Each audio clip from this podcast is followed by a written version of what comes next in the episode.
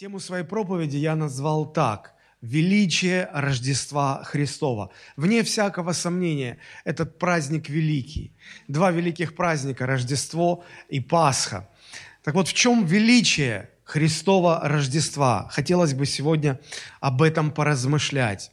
Прежде всего, хочется отметить, что мы, мы разделяем, э, мы не акцентируем внимание на дне рождения Иисуса Христа – хотя бы потому, что э, евреи в то время не праздновали дни рождения, как празднуем их мы.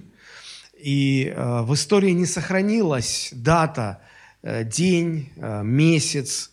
А, мы можем знать только год, когда родился Христос. Но я думаю, что Господь намеренно это допустил, чтобы мы не фокусировались на дне – даже иногда верующие, поздравляя друг друга, поздравляют с днем рождения Иисуса Христа. Это не день рождения, это Рождество. Я попытаюсь объяснить, что это значит. Посмотрите, как говорит об этом евангелист Матфей, 1 глава, 18 стих. «Рождество же Иисуса Христа было так. По обручении Марии, матери его с Иосифом, прежде нежели сочетались они, оказалось, что она имеет в чреве от Духа Святого. Рождество Иисуса Христа было так. И дальше не идет описание одного дня, как если бы вот мы праздновали день рождения. Идет описание событий, которые предшествовали, сопровождали и э, которые были сразу же после того, как Христос родился. Рождество – это приход Иисуса Христа, Божьего Сына, в этот мир – как э, пишет апостол Павел, великое благочестие тайна. Бог явился во плоти. Бог э, стал человеком. Сын Божий воплотился в человека для того, чтобы принести спасение в этот мир. И вот это событие, приход Христа в мир, Священное Писание называет Рождеством. И именно это событие мы и празднуем. Конечно, так сложилось, что Рождество и Новый год, они всегда рядом – в западной традиции Рождество всегда раньше Нового года, а в нашей восточной традиции сначала Новый год, потом Рождество. Но они всегда рядом. И, наверное, в этом есть какое-то символическое значение. Почему? Потому что оба праздника указывают на смену времен. Новый год, потому что один год сменяется другим годом. Мы привыкли измерять время определенными э, сезонами, отрезками времени, годами. И провожая Старый год, встречая Новый год, мы очень хотим, чтобы все плохое ушло со Старым годом, чтобы Новый год непременно был лучше. Мы надеемся на это. И э, эта надежда на лучшее, наверное, является сутью празднования Нового года. Суть в надежде. А, мне кажется, что Рождество тоже указывает на смену времен, только в гораздо более крупном масштабе потому что здесь речь идет аж уже о смене эпох. Вся история человечества разделилась на две части. То, что было до рождения Христа, и мы говорим, такой-то год до Рождества Христова, и то, что после рождения Иисуса Христа. Мы говорим, что сегодня 2021 год по Рождеству Христову или после Рождества Христова. Да и надежда, собственно говоря, та же самая, что после Рождества будет несравненно лучше. Почему мы имеем право на это надеяться? Потому что ангел, возвестивший о рождении Спасителя, он сказал такие слова. «Я возвещаю вам великую радость, которая будет всем людям». Конечно, на Новый год тоже желают радости и всего хорошего, но мы понимаем, что то, что говорят люди, еще неизвестно, как оно обернется. Ну, никто же не знает. Но если ангел возвещает с неба, здесь уже можно быть уверенными, правда же? Ангелы не обманывают, в отличие от политиков. И там, и там есть надежда, но все-таки надежда, которую мы имеем в Рождестве, она не постыжает. Вообще сама по себе смена времен редко, когда приносит что-то хорошее. Это, наверное, уже историческая тенденция. Так сложилось, что каждое последующее время, оно немного хуже предыдущего. И, наверное, исключений нет. Может быть, если они и есть, то они только доказывают общее правило. Да, собственно говоря, Библия это и не скрывает. Она говорит, знай, что в последние дни наступят времена. Какие?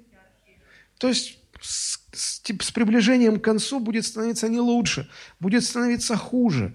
Но, тем не менее, жизнь после рождения Иисуса Христа, жизнь после Рождества, она все-таки вне всяких сомнений лучше, лучше.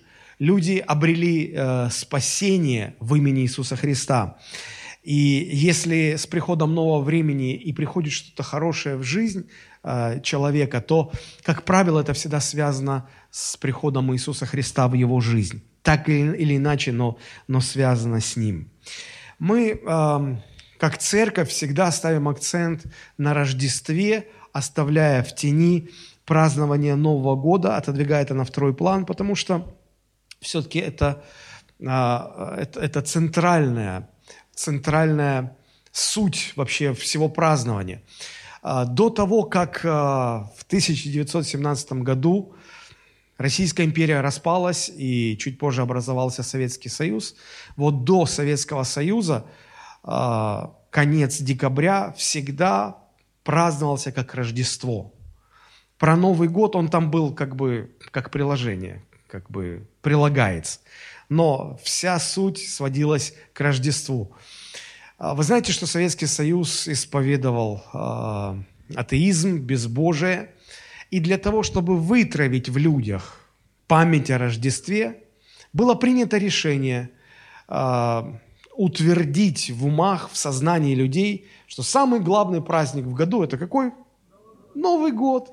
И десятилетиями эта мысль э, передавалась, э, вкладывалась из одного поколения в другое. И э, телевизионные программы, и все мероприятия. Все-все-все только для того, чтобы э, люди не вспоминали о Рождестве, люди переключали внимание на Новый год. Новый год, Новый год, Новый год. Сегодня мы уже, когда смотрим, что происходит, некоторые вещи у нас вызывают удивление. Мы, мы просто думаем, ну а с чего? С чего столько всего? Но корень этого в том, что просто хотели а, переключить внимание людей с Рождества на какой-то другой безбожный праздник, заменить Христа Дедом Морозом и так далее, и так далее, и так далее. А, вы можете сказать, а, что ну, это только свойственно вот, восточной традиции. Я думаю, что хотя а, в западном христианстве все-таки Э, самое главное событие конца декабря – это Рождество. И если вы имели возможность э, быть в конце декабря где-то в Европе или в Америке, в странах западного христианства, вы наверняка обратили внимание, что про Новый год там вообще не вспоминают. Только Рождество. Но Рождество настолько потеряло свой смысл, настолько перестало быть привязанным к, ко Христу, что уже ну, там, наверное, еще больше какое-то безумие связано с этим э, праздником конца декабря. Это началось не, даже не в этом э, столетии, не в прошлом, двадцатом. Это еще было э, в конце 19 века. Я хотел бы прочитать небольшой фрагмент из книги Джона Бинхама, которая называется «Клайв Льюис и его сказки». Ну, вы знаете, кто такой Клайв Льюис, один из апологетов христианства 20 века, писатель и э, его биографии, изучению его биографии посвящено несколько монографий, несколько трудов. Вот в одной из книги описывается такой интересный случай из жизни юного э, Клайва Льюиса. Э, у него были, был брат еще, и вот э, я процитирую. Накануне Рождества произошел интересный случай. Уоррен, брат Клайва Льюиса, ехал в автобусе рядом с пожилой дамой – Проезжая мимо церкви, она заметила рождественские ясли, установленные перед зданием. «Они готовы привязать свою религию к чему угодно», – проворчала дама. «Только посмотрите, теперь они пытаются пристроить ее к Рождеству». Уоррен рассказал об этом Джеку, в семье а, Клайва Льюиса звали Джеком. И они от души посмеялись. Джек описал этот случай в своих письмах – а, в Нарнии тянулась обычная зима без Рождества, но в доме Льюисов Рождество было важным событием. История с пожилой дамой показывала, как далеко можно уйти от подлинной сути этого праздника. И действительно, мир очень далеко ушел от подлинной сути Рождества, заменив его э, таким бурным празднованием, связанным с э, переходом из одного года в другой. Мне кажется, мир всегда пытается подсунуть какой-то суррогат, замену всего Божьего, замену дать свое, что-то мирское, что, по сути, не насыщает и не работает. Но Рождество несравненно важнее и величественнее вообще всех других праздников. И вот мне бы хотелось сегодня поделиться буквально тремя мыслями, в чем заключается величие Рождества. Этими тремя мыслями, конечно же, величие не ограничивается, эта тема не исчерпывается. Просто время, которое у меня есть сегодня, позволит, наверное, раскрыть только эти три мысли. Но я думаю, что если задаться целью, то можно было бы продолжать и продолжать. А, итак, первая мысль, я бы ее сформулировал так. Если прежнее время умолило, то последующее возвеличит. Эти слова мы находим э, в книге пророка Исаия, 9 глава. Давайте мы прочитаем 1, 2 и 6 стихи. Исаия, 9 глава. Старое-старое пророчество о Рождестве. Итак, читаю. Первый стих. «Прежнее время умолило землю Завулонову и землю Нефалимову, но последующее возвеличит приморский путь за Иорданскую страну, Галилею языческую. Народ, ходящий во тьме, увидит свет великий. На живущих в стране тени смертной свет воссияет, ибо младенец родился нам, сын дан нам, владычество на раменах его, и нарекут имя ему, чудный, советник, Бог крепкий, Отец вечности, князь мира. Это одно из самых древнейших пророчеств о рождении в этот мир Спасителя. И посмотрите, оно связано с землей Завулоновой, Нефалимовой, Заорданская страна. Это все разные названия одной и той же территории. Это север Израиля. Это Галилея. Если вы были в Израиле, то вы должны знать, что э, территория страны представляет собой такую вертикальную полоску с севера на юг, э, правее, восточнее Средиземного моря. И вот самый верх, самый север страны – это Галилея. Что это была за земля? Посмотрите, написано, прежнее время умолило эту землю. А это земля, в которой мы знаем, что большую часть служения Христос провел в Галилее. Он там обрел а, максимальную известность, популярность и, и по времени, и по значению, по величию. Ну, можно сказать, штаб-квартира его служения была там, на севере, в Галилее. И вот раньше эта земля э, была умаленной. То есть сами евреи, которые жили в Израиле, смотрели на Галилею как на, как сказать, как на трущобы какие-то, как на ну не проклятую землю, но что-то близко к этому. Обратите внимание, они даже называли Галилею языческой. Посмотрите, первый стих. За Иорданскую страну Галилею языческую. Это не была территория язычников, это была территория Израиля. Но они, высказывая свое пренебрежение к этой земле, называли ее языческой, грязной. Вот, то есть в прежнее время, до рождения Христа – эта земля ассоциировалась с чем-то нехорошим. Оно было в пренебрежении, в умолении. И поэтому э, Исаия, пророка, говорит, прежнее время умолило землю, но последующее возвеличит. Что это за время? Это время, когда Христос придет на землю, и когда Христос будет ходить по этой Галилее и проповедовать Царство Божие, говоря, приблизилось Царство, покайтесь, ибо приблизилось Царство Божие и э, присутствие Христа, Его деятельность, Его проповедь там, оно возвеличит Галилею, возвеличит, возвеличит. Так что это будет, но э, все, кто приезжают в Иерусалим, они вот, вот два места всегда хот, хотят посетить. Это Иерусалим, конечно же, столица, и Галилея, потому что там, там каждый квадратный метр буквально напичкан какими-то древними э, историями, свидетельствами и так далее, и так далее. Обратите внимание, прежнее время умолило землю, последующее возвеличит, ибо, то есть потому что младенец родился нам, потому что Христос родился, потому что Христос пришел на эту землю, и эта земля из э, унижения, из умоления, из пренебрежения – она превратилась в нечто другое, в землю э, возвеличенную, возвеличенную, возвеличенную. Вы скажете, может ли время умолять землю или возвеличивать землю? Нет, конечно, причина не во времени. Время ничего не меняет, время лишь отражает изменения, причины изменений в событиях, распределенных во времени. И последнее время умолило, а последующее возвеличит. Почему? Вот эта причина. Ибо, ибо младенец родился нам. Рождество Иисуса Христа – это некий водораздел, это событие, которое делит судьбу человека, земли, народа, страны, вообще всю историю человечества делит на две части – до Христа и после Христа. И вот у этого а, деления на две части есть характерная особенность. Я очень хочу, чтобы вы ее отметили для себя. В чем она заключается? Все то, что было до, оно может быть несравненно малым, уничиженным, а, ничтожным по сравнению с тем, что будет после того, как Христос а, приходит. В этом смысле прежнее время умолило землю, а последующее возвеличило.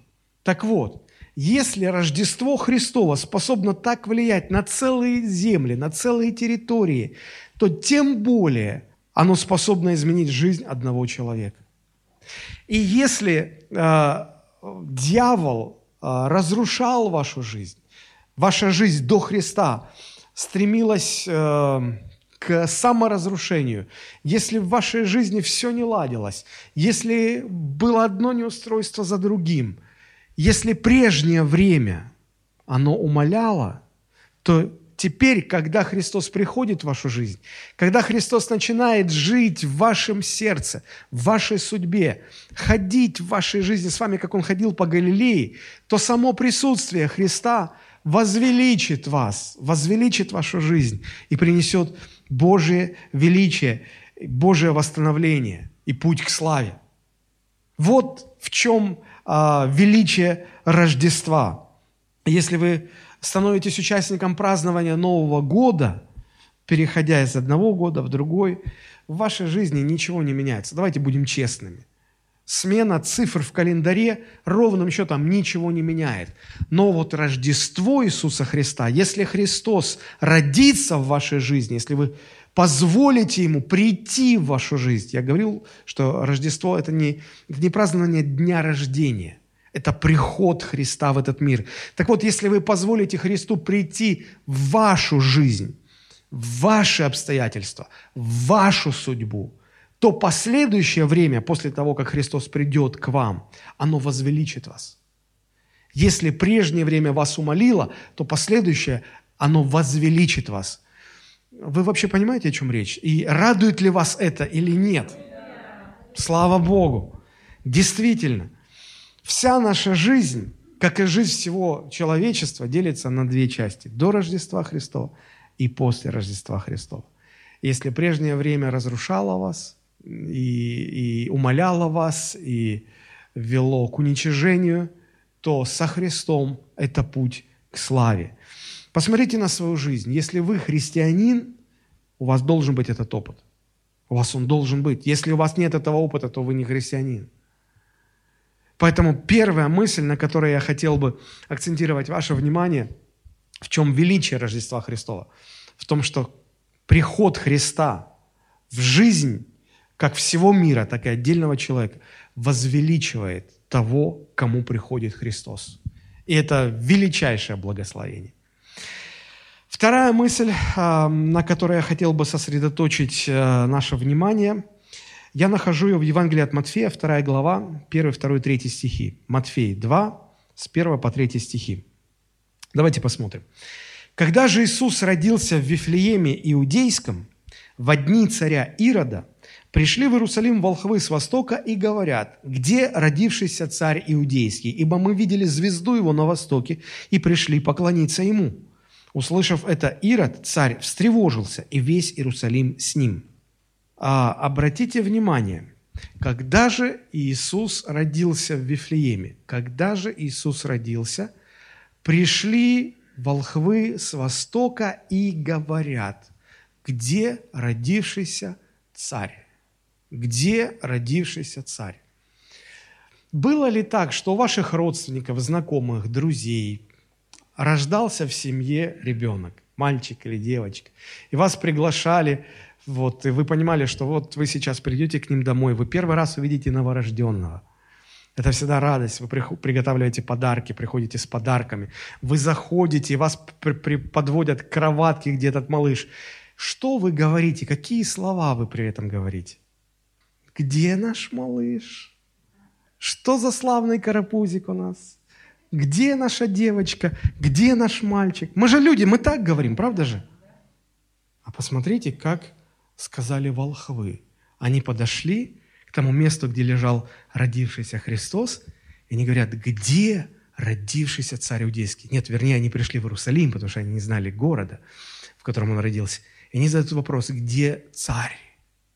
Почему не где этот малыш, где этот мальчик, где этот карапузик, где? Они говорят, царь, царь. Они спросили по-другому. Почему мы так говорим, а они так спросили? Мне кажется, все очень просто. Мы так говорим, потому что мы не знаем судьбу родившегося младенца. Мальчик или девочка. Мы не знаем, кем он станет. Конечно, мы желаем, чтобы он вырос хорошим, достойным, чтобы все в жизни сложилось. Но кем он вырастет и как сложится его жизнь, ведомо только одному Богу. Но мудрецы точно знали, родился царь иудейский. Так поступают люди, имеющие откровение от Бога. Так поступают ангелы, знающие судьбу родившегося младенца. Если бы ангел Божий 48 лет назад пришел к моей маме, когда у нее родился ее первенец, когда родился я, этот ангел спросил бы, наверное, у моей мамы, где родившийся пастор, что будет вести одну из церквей в городе Сочи. Почему ангелы так... Я сейчас покажу вам, что именно так они обращаются. Если вы вспомните Гедеона. Помните, Судьи 6 глава 12 стих. А, армия неприятеля а, захватила землю Израиля.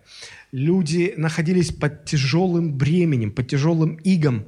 А, они должны были отдавать буквально весь урожай своим захватчикам. И э, в Израиле было самое маленькое колено, и в этом самом маленьком колене была самая слабая семья, и в этой самой слабой семье был самый слабый младший сын, которого звали Гидеон. Если вы подробно прочитаете шестую главу, вы увидите, что этот э, мальчик Гидеон, юноша, он спрятался, спрятался от врагов в какой-то далекой пещере и пытался молотить, чтобы получить какое-то зерно, чтобы семья не, не умерла с голоду, чтобы никто не увидел, чтобы враги не забрали. И вы можете себе представить, в этой пещере появляется ангел Божий. И посмотрите, Судья 6.12, как он обращается. «И явился ему ангел Господень и сказал ему, Господь с тобою, муж сильный». Он, наверное, обомлел и стал оборачиваться. А, это вы сейчас с кем разговаривали? Простите, что я как-то стал между вами и мужем сильным. Кто этот муж сильный? Мне тоже интересно. Ангел обращается и говорит, это ты муж сильный. Я муж сильный?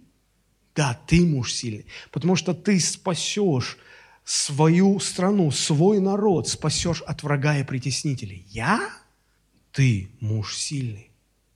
Друзья, это, это, это удивительно – так и здесь, где родившийся царь иудейский. Что это значит? Это значит, что в глазах Божьих рождаются не просто люди, в глазах Божьих рождаются судьбы. Рождаются судьбы. С одной стороны, родился мальчик, которого назвали Иисусом. Так видели люди. С другой стороны, родился царь иудейский. Так видел Господь. Рождение Иисуса Христа вызывает к жизни новую судьбу. И когда Христос рождается в наших сердцах, в наших жизнях, это дает нам новую судьбу, новое предназначение. Все, что пытался внушить нам дьявол, он хотел сказать, ты никто, и зовут тебя никак, и жизнь твоя гроша ломаного не стоит. Но когда Христос входит в нашу жизнь, когда мы открываем двери своего сердца, Он приходит и говорит о великой судьбе, о том, кем ты становишься, кем Он тебя видит. Это чрезвычайно важно. Когда э, кается один грешник, написано, что ангелы на небесах радуются этому. Я долго не мог понять, чему конкретно радуются ангелы. Ну, какой-то бомжик покаялся. Это мы видим, что это бомжик. Но э, на небесах знают, что родилась новая судьба. Ангелы видят, как изменится этот человек, как сильно повлияет этот человек на судьбы, может быть, десятков, сотен тысяч людей на земле. С какими обстоятельствами он встретится, через что он пройдет, какой подвиг для Господа он совершит. Они, видя это, радуются, радуются, радуются. Рождество это, – это рождение новой судьбы. Посмотрите, апостол Павел очень хорошо понимал эту истину, когда он писал. Ну, например, послание к римлянам, 16, 16 глава, 5 стих он пишет, «Приветствуйте возлюбленного моего Епинета, который есть начаток Ахаи для Христа». А первое послание к Римлянам 16:15, он, он говорит, «Прошу вас, братья, вы знаете семейство Стефанова, что оно есть начаток Ахаи, и что они посвятили себя на служение святым». Почему апостол Павел именно так относился? Кто был этот Епинет – с таким странным именем. А, просто один из множества иностранцев, который каким-то образом оказался в Риме, и в Риме он встретился со Христом, он обратился, он присоединился к церкви в Риме. И апостол Павел, познакомившись с ним, может быть, это сам апостол Павел привел этого Епинета ко Христу. И вот в своем послании он нашел место, чтобы упомянуть, говорит, приветствуйте возлюбленного моего Епинета, который есть начаток Ахаи для Христа. Ахая – это была провинция в Римской империи, целая провинция с множеством городов. И вот он был родом оттуда. А, в Риме он был иностранец, чужак. Он родом был оттуда, из той земли. И апостол Павел видел в этом одном человеке будущее целой провинции Ахаи. Он говорит, он начаток для Христа – он видел больше, чем одного человека. Он видел больше. То же самое семейство вот этого Стефана, вся его семья. Он обращает особое внимание э, коринфян, говорит, послушайте, это, они, тоже, они тоже у вас иностранцы, они тоже у вас пришельцы, они тоже не, не родные вам, они из Ахаи. И, возможно, они вернутся в эту землю. Но так или иначе апостол Павел видел, что они начаток для Христа в этой территории. Я абсолютно убежден, что когда Христос пришел в вашу жизнь, Он видит вас как начаток спасения какой-то территории. Может быть, там, где вы живете. Если вы живете в Головинке, вы начаток Христа э, для Головинки. Если вы живете в Адлере, вы начаток Христа для Адлера. Может быть, Христос, а, вы живете здесь, но Он отправит вас в другое место, на миссию, вы будете проповедовать там, вы начаток Христа для Африки. Может быть. Но, но давайте так будем смотреть. Рождество учит нас так смотреть. Не говорить, о, что за карапузик родился. Царь иудейский родился. Не просто какой-то, ну, ты, как, мы тебя не знаем, ты как-то тебя занесло в нашу церковь. Ты начаток Христа для какой-то территории – Бог хочет дать тебе эту судьбу. Сам апостол Павел, с ним такое произошло, но вспомните, он пережил нечто подобное на себе, когда обратился ко Христу. А, у него была драматическая встреча с Иисусом по дороге в Дамаск, где он потерял зрение, он, он встретился со Христом, он слышал его голос. «Савл, Савл, тяжело тебе идти против меня, тяжело тебе идти против рожна. Ты не своей дорогой идешь, не своим путем ты идешь. Остановись». Ему было сказано, иди в Дамаск, и там тебе будет сказано, что тебе делать. И вот посмотрите, Деяние, 9 глава, 15-16 стихи. А, Господь обращается к одному христианину в Дамаске и направляет к Савлу. И говорит, пойди и помолись за него. А все знали, кто такой Савл. Он был гонитель церкви. И этот человек говорит, не-не, я не пойду, он, он, он, он, он гонитель.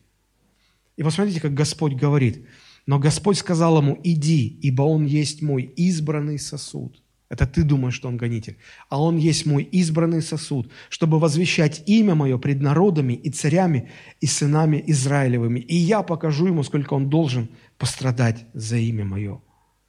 Когда грешник склоняется перед Иисусом Христом и просит о прощении грехов, и просит, чтобы Христос вошел в его сердце, кого видим мы? Простого человека. Кого видит Господь? Рождение новой судьбы. Если Христос родился в вашем сердце, в вашей жизни родилась новая судьба, просто поверьте в это. Поверьте в это, примите в это. это.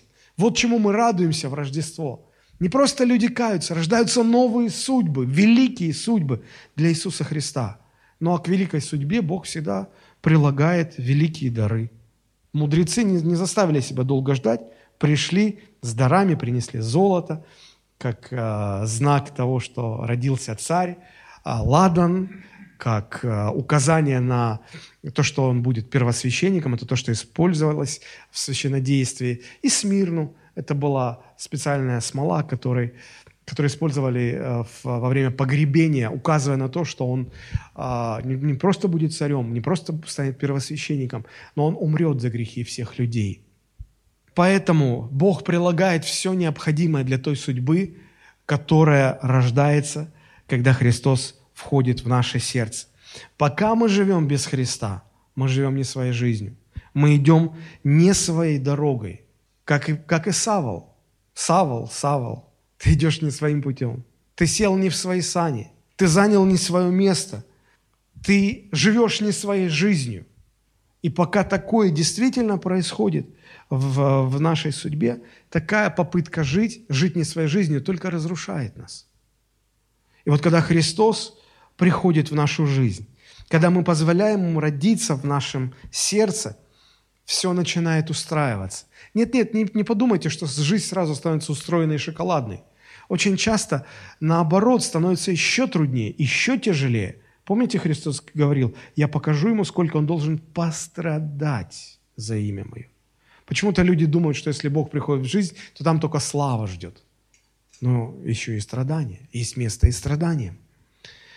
Иногда жизнь становится труднее, но зато все обретает свой смысл и свое значение. Приходит новая радость, приходит новая жизнь. Кем Савол был до встречи со Христом? Религиозным фанатиком, который гнал все, что не состыковывалось с отеческими традициями, в которых он был наставлен. Кем он стал после встречи со Христом? Уже около двух тысяч лет э, этот мир знает этого человека как апостола Христова, апостола Павла. Его именем названы соборы Петропавловск-Камчатский. Название города Петропавловск. Это город Петра и Павла. Петропавловский собор. Тоже Петра и Павла. Весь мир знает этих людей как э, апостолов Христовых. Жизнь человека делится на две части. До Рождества Христова в его сердце и после. Но, к сожалению, для многих новая эра, как э, привыкли говорить в Советском Союзе, до нашей эры, там, после нашей эры, когда весь мир говорит до Рождества Христова, по Рождеству Христову. Вот эта новая эра по Рождеству Христову для многих так и не наступает. Они всю жизнь живут, идя не своей дорогой, и там, заблудившись, они умирают. Умирают в бесславии. Меня поразило интервью, которое недавно дал э, известный человек, вы все его знаете, Олег Тиньков. Человек, который создал успешный э, пивоваренный бизнес, потом успешный банковский продукт, э, банк Тиньков.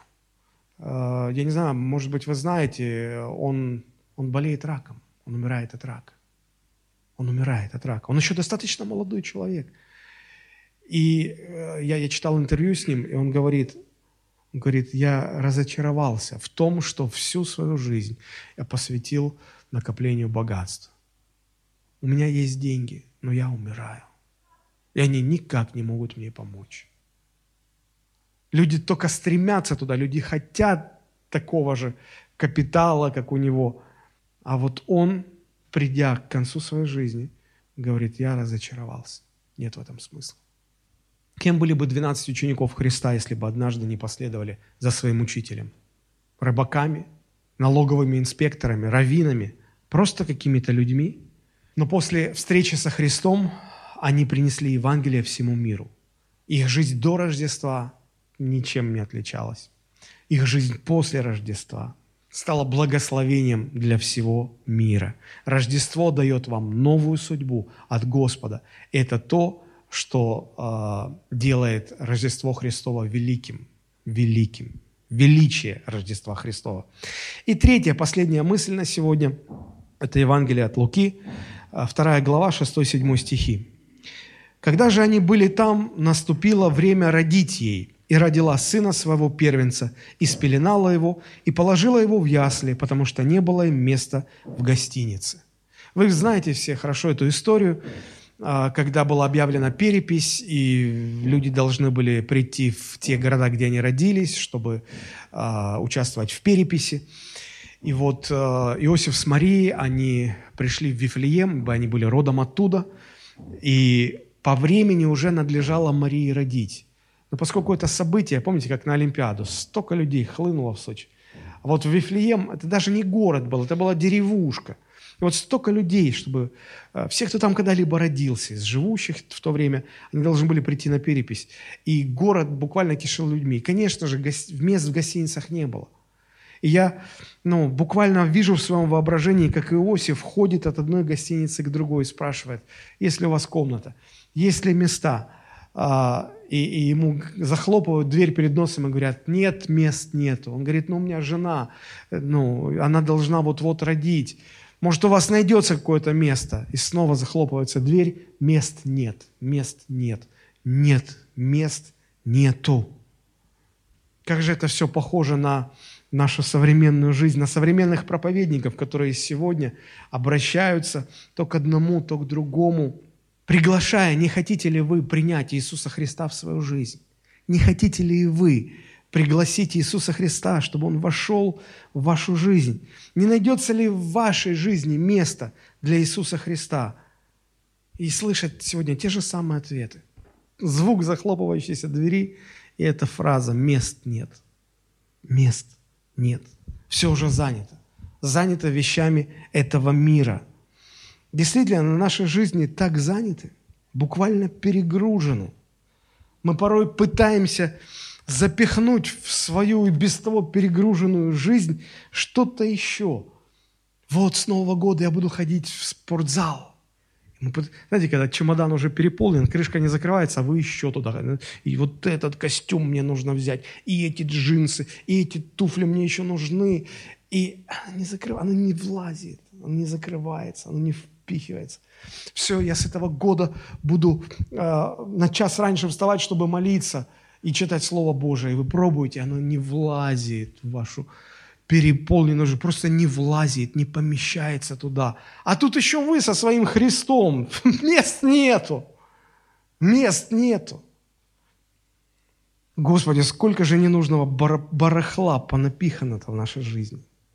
Вот бы взять весь этот хлам и выбросить, чтобы расчистить свое сердце для Христа, чтобы устроить ему там горницу, а лучше – пятизвездочный номер, чтобы ему там было удобно, уютно, чтобы он чувствовал себя дома, чтобы он там чувствовал себя как дома.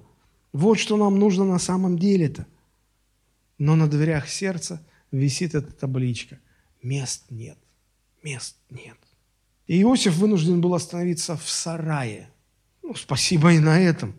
И когда пришло время родить, Младенец родился в, хлину, в хлеву. Написано, Мария спеленала его, и даже положить было некуда. Там стояла деревянная кормушка для животных, куда клали корм, чтобы э, скот подходил и ел оттуда. Представляете? Это называлось ясли. И вот в эти ясли она положила спеленованного, родившегося младенца.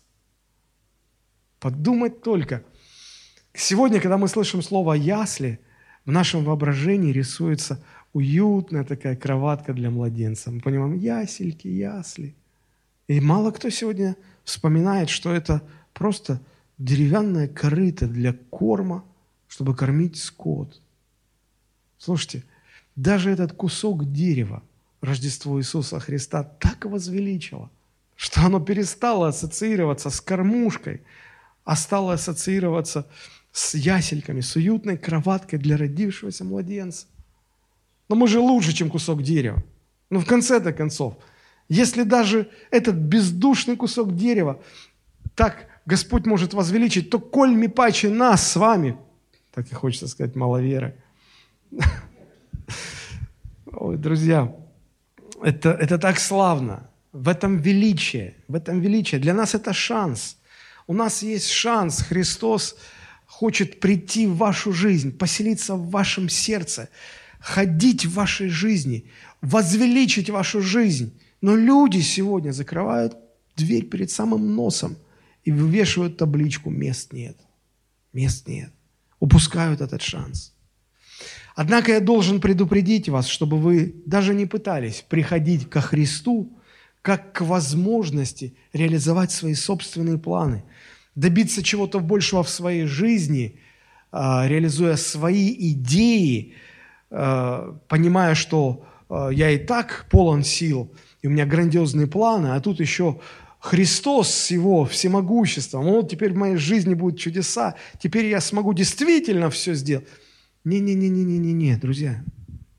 В этом случае вы точно разочаруетесь во Христе. Ведь вы будете всячески пытаться использовать Его силу для того, чтобы реализовать себя. А Он будет делать наоборот. Он будет всячески использовать вас, чтобы реализовать Его планы и Его цели через вашу жизнь. Нам нужно довериться Ему.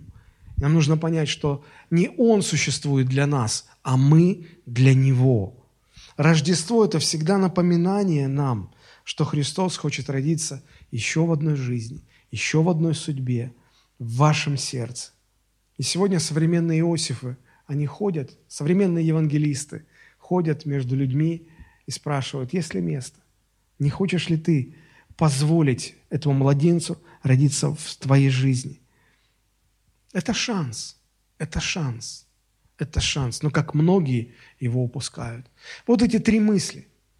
Если прежнее время умолило, то последующее время, связанное с приходом Христа, оно возвеличивает землю, страну, нацию, человечество, отдельного человека, семью.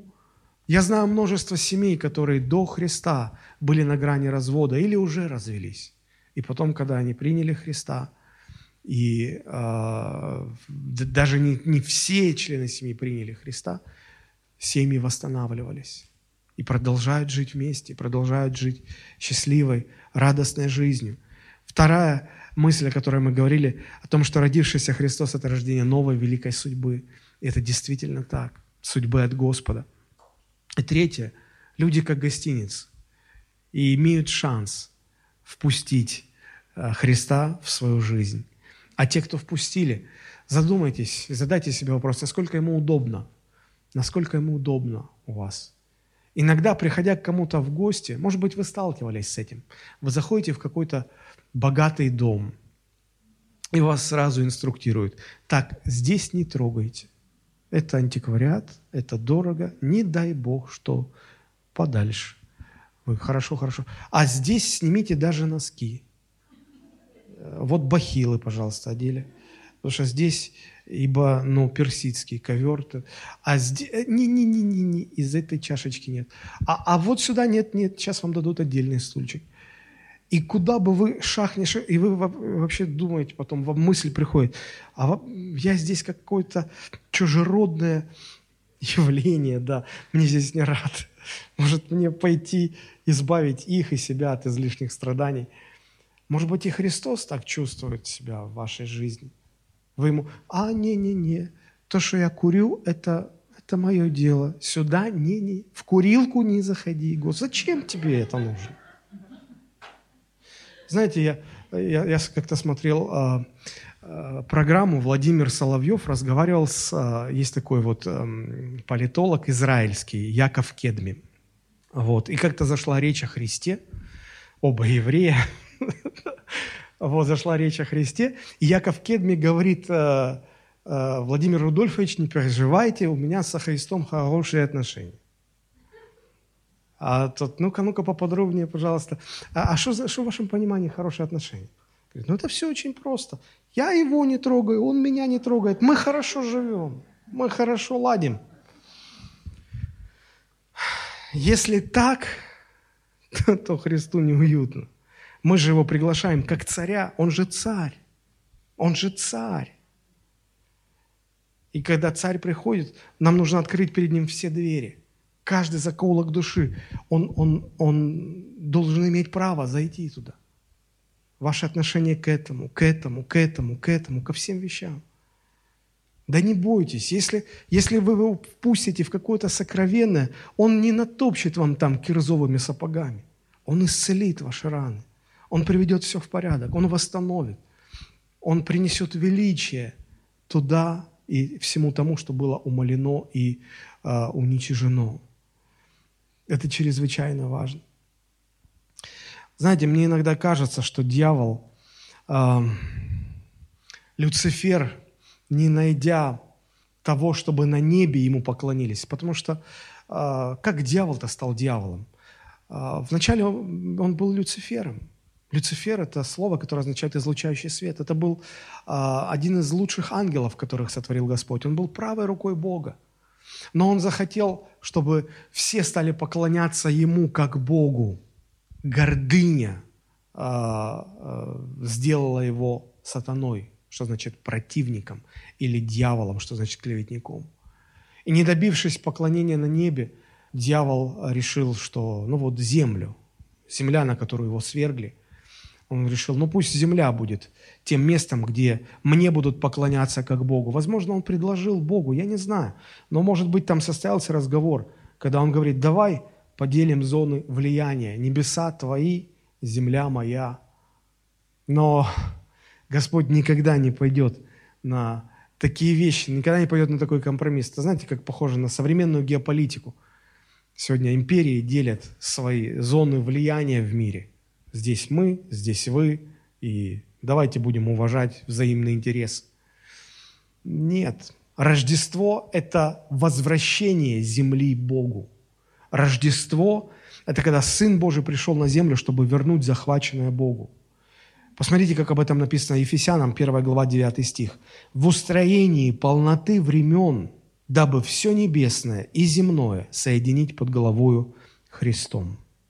Рождество как водораздел. До Рождества весь мир ждал, когда Спаситель придет на эту землю. Когда Он пришел, теперь родившийся Спаситель ждет, пока весь мир придет к Нему. Если раньше ждали пришедшего, приходящего Мессию, то теперь Он, пришедший уже Мессия, ждет, пока весь мир вернется к Нему. Мы говорим, что Сын Божий стал Сыном человеческим, чтобы сыны человеческие могли стать сынами Божьими. Ваше сердце, как гостиничный номер в Вифлееме, впустите ли вы Христа? Или у вас на каждую его попытку заглянуть и постучать в ваше сердце неизменно выбрасывается одна и та же табличка. Мест нет. Мест нет. Это ваш шанс. Лука, 2 глава, 10-11 стих. Еще раз хочу процитировать слова ангела, возвестившего о Рождестве. «И сказал им ангел, не бойтесь, я возвещаю вам великую радость, которая будет всем людям, ибо ныне родился вам в городе Давидовом Спаситель, который есть Христос Господь. Примите его в свое сердце, все ваши страхи уйдут, и жизнь ваша изменится. Давайте мы склоним наши головы. Если сегодня есть в этом зале хотя бы один человек, который хотел бы открыть двери своей жизни, двери своего сердца для Иисуса Христа. Не поступать, как когда-то, 2000 лет назад, поступили владельцы вифлеемских гостиниц, закрывая перед Иосифом одну дверь за другой. Но вы хотите сказать, Иисус Христос, родившийся царь иудейский, я открываю тебе свою жизнь. У меня есть для тебя место. И я хочу, чтобы ты пришел в мою жизнь, вошел в мое сердце. Приди, приди как царь. Приди как царь. Прости мне мои грехи. Измени мою жизнь. Прежнее время умолило меня. Я прошу, чтобы вместе с Твоим приходом пришло Твое величие в мою жизнь, Господь. Я посвящаю свою жизнь Тебе. Я отдаю ее в Твои руки. Я поклоняюсь Тебе. Будь моим Господом и Спасителем. Тебе единому да будет вся слава и вся честь во имя Иисуса Христа. Аминь.